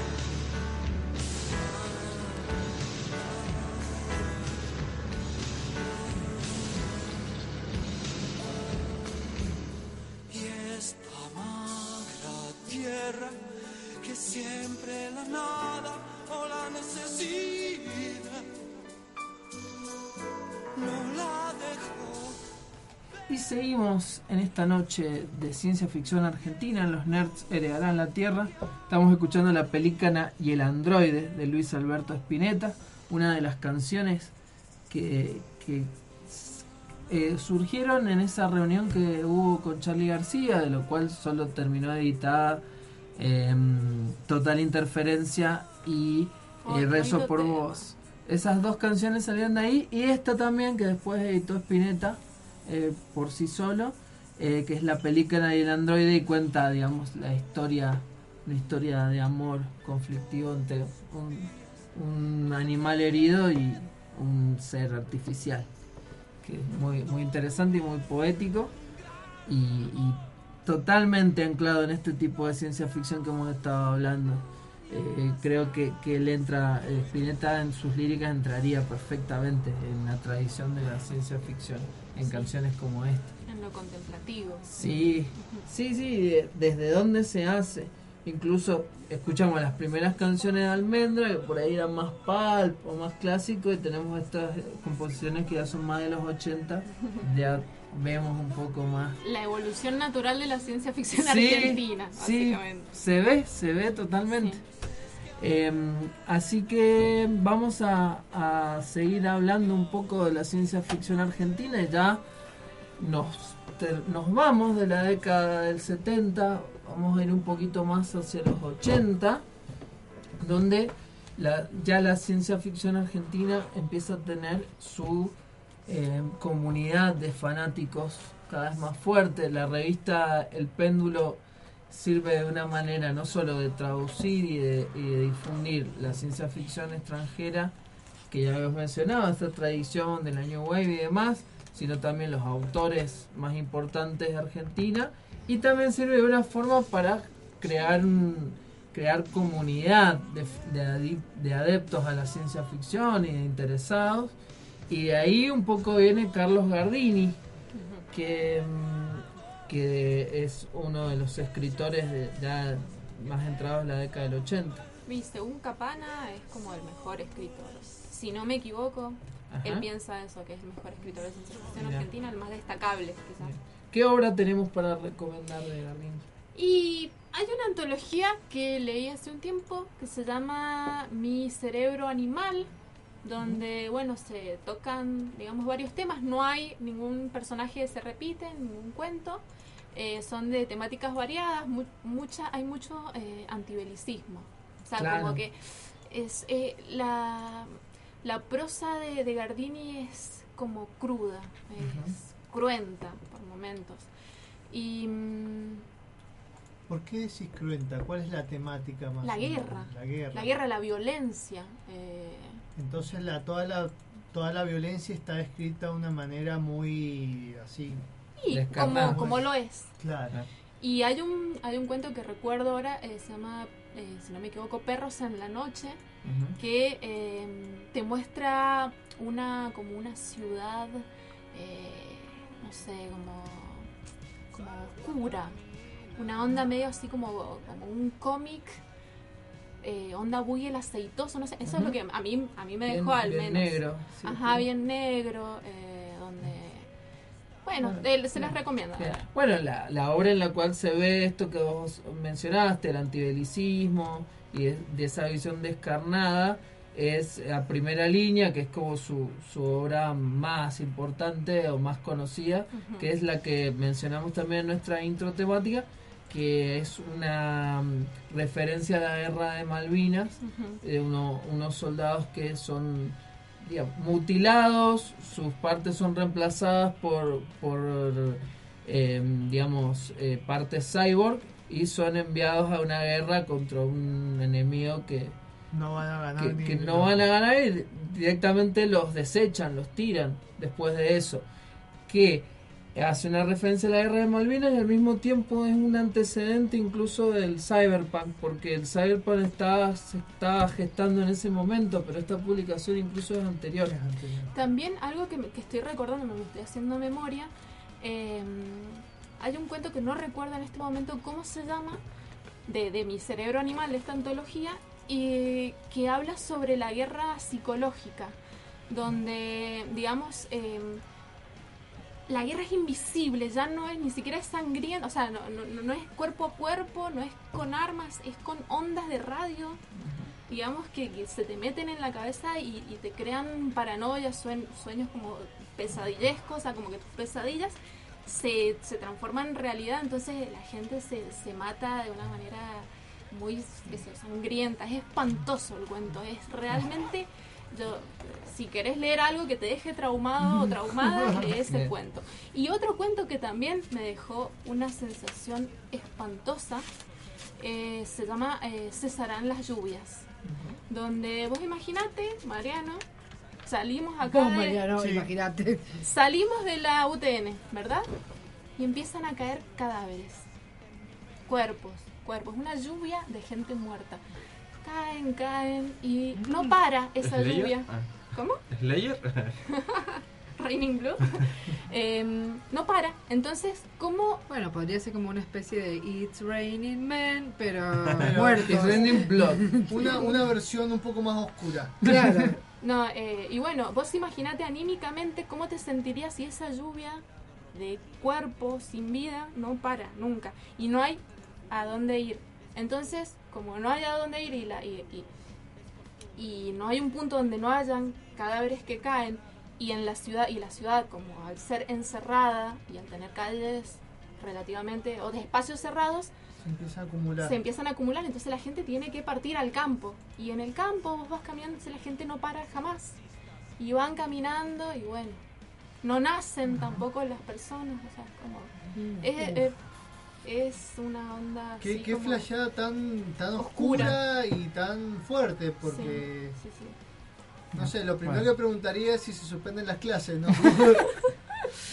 Claro, es como el sonda, Claro. ¿viste? Pero peor. Eso me lo cubre la licencia.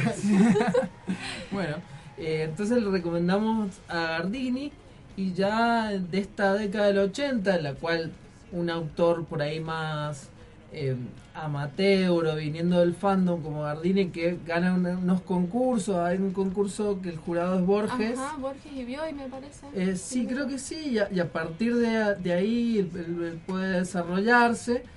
El fandom y la comunidad ya de, de gente interesada en la ciencia ficción empieza a armar un ambiente de ciencia ficción y interesados y se crea una cultura de la ciencia ficción en Argentina eh, propiamente de, de- de fanáticos y de interesados que sigue hasta el día de hoy.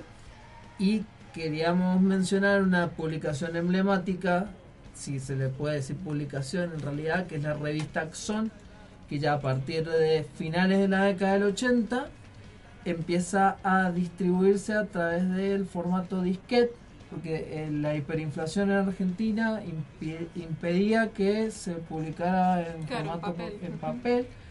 Eh, surge mucho el fanzine y tenemos el habíamos- cuando hablamos de cyberpunk alguna vez los cyberpunks escribían en fanzines Los imprimían en máquinas fotocopiadoras, Claro. hacían collage y los imprimían Claro. en máquinas En fotocopiadoras. un momento, en la ciencia ficción en Argentina también se distribuía de esa manera a través del fanzine, pero llegó un punto en el que no se pudo ni siquiera hacer fanzine y surge esta opción de hacer una revista en disquete que es pionera de la revista digital en habla, hispa- eh, en habla hispana y de la cual primero se traducían eh, obras de ciencia ficción eh, de la época, obras clásicas, se, se publicaban allí y también se da la posibilidad de que autores eh, locales con o sin experiencia publicaran sus, sus obras y ahí se, se creó una comunidad de ciencia ficción que sigue hasta hoy. De hecho, mucha gente porticana, digamos, de,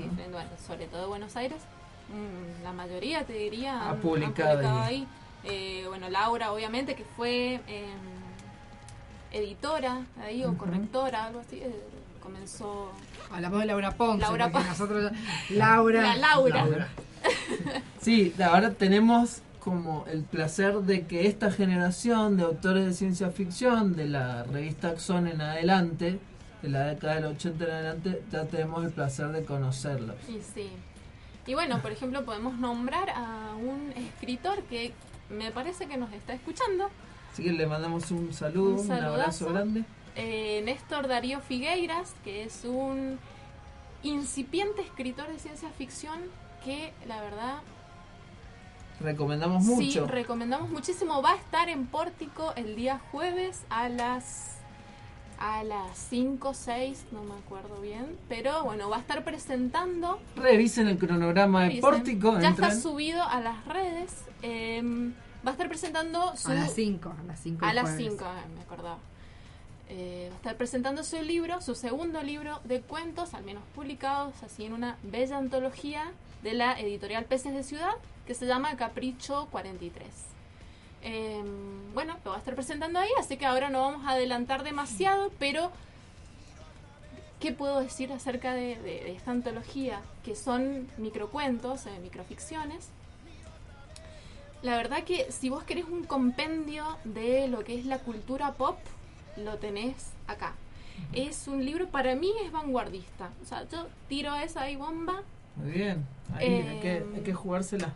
Es uno de los libros más increíbles que he leído en estos últimos tiempos y no porque eh, ya lo considere un amigo a Néstor, porque lo leí antes de, digamos, de que tuviéramos algún tipo de relación virtual. Em, realmente es- es- son, creo que son brillantes los cuentos, el planteo también, eh, eh, o sea, ¿por qué se llama Capricho 43? Que lo va a explicar. Tiene que ver con, eh, con un libro de... un- o sea, lo- al- un libro que trataba sobre eh, estudios acerca de los grabados de Francisco de Goya. ¿Y por qué se llama Capricho 43? Porque así, eh, así se llama el número 43 de estos caprichos de Goya. di- Se llama El sueño de la razón produce monstruos. Famosísimo. eh, Ujú. sí, que- Capricho 43 famosísimo. Más si lo buscan ahora en internet, probablemente lo hayan visto dando vueltas por ahí. Entonces, eh, esta antología, digamos que eh, cada, cada está dividido por partes. A ver, por ejemplo, puedo leer. eh, las partes se llaman algunos monstruos típicos, donde quizás encontremos vampiros, los, los más típicos. Después, otro se llama La balada del diablo y la muerte. Otra parte del libro se llama La monstruosidad de los dioses.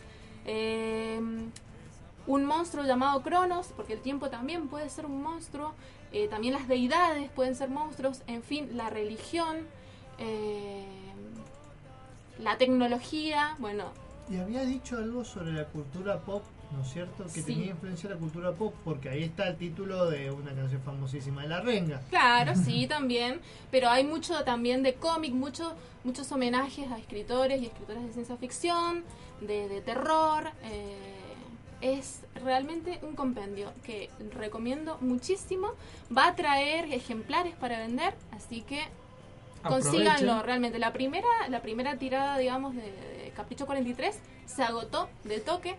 Así que bueno. Así que si quieren Es comprar... un lujo que, que, que venga. Claro, pueden comprar el libro ahí En Pórtico Mendoza. en Pórtico 2. Mendoza. Y va a estar él presentando su libro. O sea, pueden verle la cara al escritor cuando le compren el libro. Totalmente. Es algo muy importante. Les, les puede firmar el libro. Claro.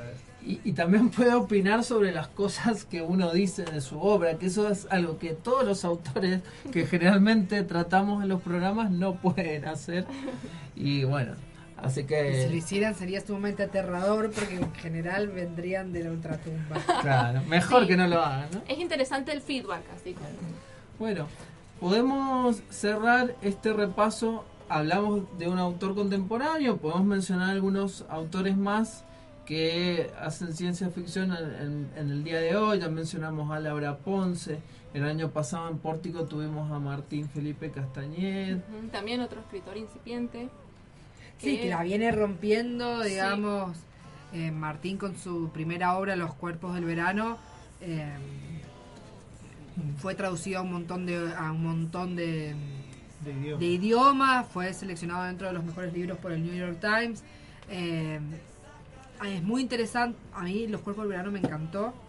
Es una novela corta sobre un universo en el cual eh, las personas quedan como en una especie de animación suspendida, pero en la internet, hasta que son descargados de algún modo en un cuerpo. Eh, que Onda se- Ghost in the Shell, algo así. más, si lo tuviese que yo lo relacionaría con eh, Alter Carbon, la serie Ah, de- es sí. un poco de la misma premisa, sí. solamente que en Alter Carbon es como que si vos no estás en un cuerpo, no estás. En este caso juega mu- un rol muy importante, en las dos obras de Castañet juega un rol muy importante en la internet. Claro, Él plantea el concepto del Internet como una entidad física. Como un lugar, Es claro. un lugar, es un lugar. Y a mí me gusta mucho Los Mantras Modernos, su segunda novela, y puedo animarme a decir que tiene elementos de, de lo que se llama la New Weird, que tiene, Sí. tiene si- situaciones Sin duda. extrañas. Sin duda, el, Eh, eh, la cuestión del New Weird está muy presente Yeah. en, en los mantras modernos. Y ahora justamente se está empezando a encontrar ciertos autores que exploran estas nuevas corrientes y nuevas movidas de la ciencia ficción, como es el caso del New Weird. Y la ciencia ficción, digamos, auto autoconsciente de lo que hace y orgullosa de que está haciendo ciencia ficción existe y está muy fuerte y muy firme en este momento, aunque mm, eh, no todo el mundo lo- la conoce, está ahí y es ciencia ficción de muy buena calidad y Sí. muy bien hecha y hay un montón y realmente se podría hacer un programa solamente de la ciencia ficción contemporánea Sí, totalmente. porque hay de todo. Hay muchísimo, hay mucha gente que se sorprende cuando nosotros, un par de locos, no- nos ponemos a hablar de, de- de- de lo que, de lo fuerte que es la escritura de ciencia ficción hoy en día y la movida. Eh, la, la Sí. gente se sorprende y bueno, es nuestro deber para todos, su- para todos ustedes nerds, también que sea su deber eh, eso, rescatar lo nuestro. E ir a Pórtico, ese también puede ser su deber. Esa es una misión ahí Más, más que un importante. deber, chicos, está buenísimo. Ya lo, lo Pero es un deber. Es un deber. es un deber porque si no se están perdiendo algo recopado. Bueno, eh, no hemos hablado de cine y hay un montón de cine. Sí. Pupi, ¿querés traernos algo? Hay especialmente dos, más que nada en la animación, porque es algo, por ejemplo, ya hablé de videojuegos el programa pasado y por desgracia era todo lo que había sobre la ciencia ficción argentina en los videojuegos. Pero eh, de dos películas, en especial de animación, que una era Condor Crux, que es un- que sería la, la más popular de todas. Amaba esa película cuando yo era chiquito. Pero les traigo otra que es algo como una joya que está por ahí escondida, que es de 1987, que se llama El escudo de Cóndor. El escudo del Cóndor es una película argentina, eh, em, por así decirlo, a color totalmente animada, que no nos no nos explica mucho, o sea, es una película de animación para el público infantil, pero lo curioso es que trata de un pequeño peón de circo eh, con su amiga, son enviados a otro planeta a combatir contra reloj, eh, contra reloj, contra robots. O sea, eh, la trama de la película se va desarrollando y termina siendo como una especie de Terminator. Porque en realidad es enviado a este otro planeta para acabar con el creador de los robots que resulta ser un familiar de él Sí, y es eso es muy a lo... Nada más que no hay viaje en el espacio-tiempo, pero es una película que está perdida porque no tuvo La verdad, tanta yo no tengo ni idea de lo que estás hablando. Sí, eh, y encima de la época, o sea, porque como dijeron, eh, Paul me está diciendo que nosotros también fuimos pioneros en la animación. Sí, Eh, igual esto es mucho posterior. Sí, no, pero, o sea, por Bueno, ejemplo... pero- Sí, Argentina fueron lo- los primeros. Nosotros hicimos el televisor. Argentina. Argentina. Mirá vos, no tenía. y Eh, otra película con Cóndor, con el Eh, concepto de- Crux, que Claro. sería lo más popular. Que. mm, Eh, yo la, a Condor Cruz la veo como una especie de paralelo. En la época salió muy cercano a Titana E. No sé si se acuerdan de Titana E. Sí. Era una película de la época en la cual se combinaba la animación en 3D con la Animación la tradicional. animación tradicional y, y es como un, como un equivalente a esto, una historia de aventuras muy en la línea de eh, esas películas que em, sacó Disney a fines de los 90, principios de los 2000, eh, que eran muy orientadas a lo que es la aventura, el planeta del tesoro. Claro, yo much- siempre hice una, una relación entre Planeta del Tesoro y Titana E. Sí, a mí también. No la, que Titana E no sé si la vi y... O sea, como que la vi, pero como rara, como que no la recuerdo mucho, pero sí recuerdo que era como una versión con una animación medio pedorra del Planeta del Tesoro. Esa fue No, la pero imagen no- no era que- que- pedorra. y en relación con el Planeta del Tesoro, sí. Puede ser. Y bueno, Condor Cruz, peliculón no te de, cuento. de- de- peliculón totalmente eh, despreciado de, de Disney, A el mí me Planeta encantaba, del pero también porque me encantaba la novela de la Isla Sí. del Tesoro y me Claro. parecía una adaptación maravillosa. Era genial. Bueno, Condor Crux no está a ese nivel, pero es un, un intento de, de hacer ese tipo de historias acá. Eh, con una banda sonora que estaba muy interesante, con temas de Cerati, de Vicentico. Mira vos, qué interesante. Bueno, lo De curioso es que sí, en Condor, en el escudo de Condor, Ah. teníamos la misión de matar a un familiar, acá en Condor Crux también, o sea, Ah. la trama es va, que en el futuro, 2068, eh, el tirano que go- gobierna el cono sur del continente americano encomienda a Juan Crux a matar a su padre. O sea que, bueno, el padre es un viejo científico que combate, que esta sería la rebelión, más que nada.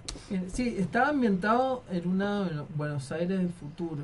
Sí. Me, me acuerdo, Ay, me llamaba. me encanta cuando hacen Sí, me encanta. Y bueno, en la banda sonora ten- encontramos Ataque 77, eh, Vicentico, eh, Caball- Los Caballeros de la Quema y Diego Greenblatt. Bien.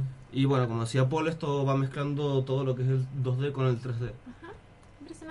Bueno, eh, quizás un dato de color del, del cine de ciencia ficción argentino, eh, Hombre mirando al sudeste, que es una película, un clásico también, es de los 80, si no me equivoco. Eh, que luego ahí hay un tema de, plagio con K-Pax. No sé si... Sí. ujú. K-Pax es Ay, como es una bastante, versión. es bastante parecida, pero digamos, si no, no, me- no sé quién es el director de K-Pax, si vio la película, como que me parece que niega totalmente, eh, y eso no está bien, de última, que sea una Claro. cierta influencia, eh, Sí, él es como el mismo concepto de un. es bastante. un, Un eh, visitante, digamos, que eh, como que entra en el cuerpo de un... Paciente de un- psiquiátrico. claro, de un hombre y se considera loco, entonces es un paciente psiquiátrico. Bueno, pero lo importante es que estamos a minutos de pisar el himno y estamos por, eh, o sea, estamos por cruzar esta pantalla de un mundo nuevo que tenemos, que sería entrar el mes de octubre, que es un mes bastante especial y tenebroso para todos los que lo prefieran así. Y antes de pisar el himno, yo les dejé una canción que también la, o sea, una canción que puso por en la lista, pero yo dije esta canción tiene que sonar de, de, De despedida. de despedida que ella va a sonar en un rato, pero por mientras puedo decirles que yo fui, soy y seré Manuel Pupi Catania, su viajero del tiempo favorito, domador de ratas eh, a tiempo parcial y coleccionista de videojuegos. Y Espe- padre. Y padre. Y espero que estén el lunes que viene acompañándonos, especialmente Luna, que por ahí viene, por ahí no, por ahí, Ya, ya. por ahí yo no vengo, por ahí sí, y por ahí Mariano, pero Ahora vendré hasta el fin de los tiempos. Bien. Seguirá viniendo, Sí. aun cuando la, la UTN haya quedado en, en cenizas, ella seguirá aquí. Si empieza a llover cuerpos, Luna se quedará acá en un búnker. Sí, creo que es un buen lugar igual para quedarse. Es cómodo, hay aire acondicionado, Yo soy hay Mariano, compu con internet. Exacto. yo soy Mariano Rosales, arroba Chagneruda. Un saludo a todos los nerds que nos escuchan. Un saludo a Lara Garro por si me está escuchando. Y bueno, por esto me despido. Yo soy Angie, arroba Minerva Macanji. Eh, me despido, me despido sin antes, de- eh, no sin antes dejarles una recomendación que es vayan esta semana a Pórtico Mendoza. Deben ir, deben obedecer e ir a Pórtico Mendoza. Es una buena recomendación. Yo soy Luna Anarresti, alias Lara Blanco, y feliz de estar acá de nuevo. Un saludo para Néstor, Darío Figueira, si nos está escuchando. Y bueno, para Miriam, para todo el consejo nerd que siempre ahí nos hace el aguante. Sí, Miriam que nos estaba diciendo que ella tocaba en las presentaciones de la revista Axon, Vieja escuela.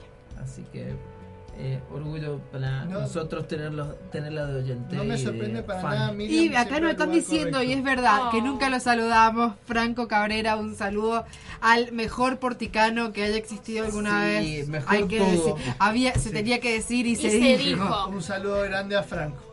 El mejor que también nos dijo que... No sé, que- no sé, no sé, ahí no está calificando con pésimo Claro. servicio, así que ahora ya. No, no, nos dijo que Titana E eh, era de Fox y no de Disney. Sí, nunca dijimos que no, pero capaz que se entendió eso, así que lo aclaramos. Es que estaba esta cuestión, no, perdón, ¿no? estábamos despidiéndonos, pero de que muchas veces, muchas películas de Fox y de DreamWorks salen sospechosamente a la vez de películas de Disney que son parecidas. hay que competir. Como cuando DreamWorks sacó el espantatiburones a la vez que Buscando a Nemo. Chiqui, no podían competir Sí, con no, Buscando a Nemo. Siempre vas a salir perdiendo. Claro, pero ¿para qué lo hacen? Hagan otra historia. Bueno, Un saludo a Ricardo Rubén también desde el Consejo Net que parece que está que, eh, que nos está pidiendo un saludo, así que Sí, nos escuchó bueno. todo el programa. saludo a todo el mundo, muchísimas gracias por escucharnos. Yo soy Paul Noverol, arroba mosca covalente, y ahora se viene la canción de los metaleros que le daban inicio al nuevo mundo en, a principios de la década del 80. Y todas estas cosas han pasado en este programa y la hemos pasado muy bien. ¿Por qué? Porque Los nerds la tierra. asfalto me recosté, mi casa estaba cerca.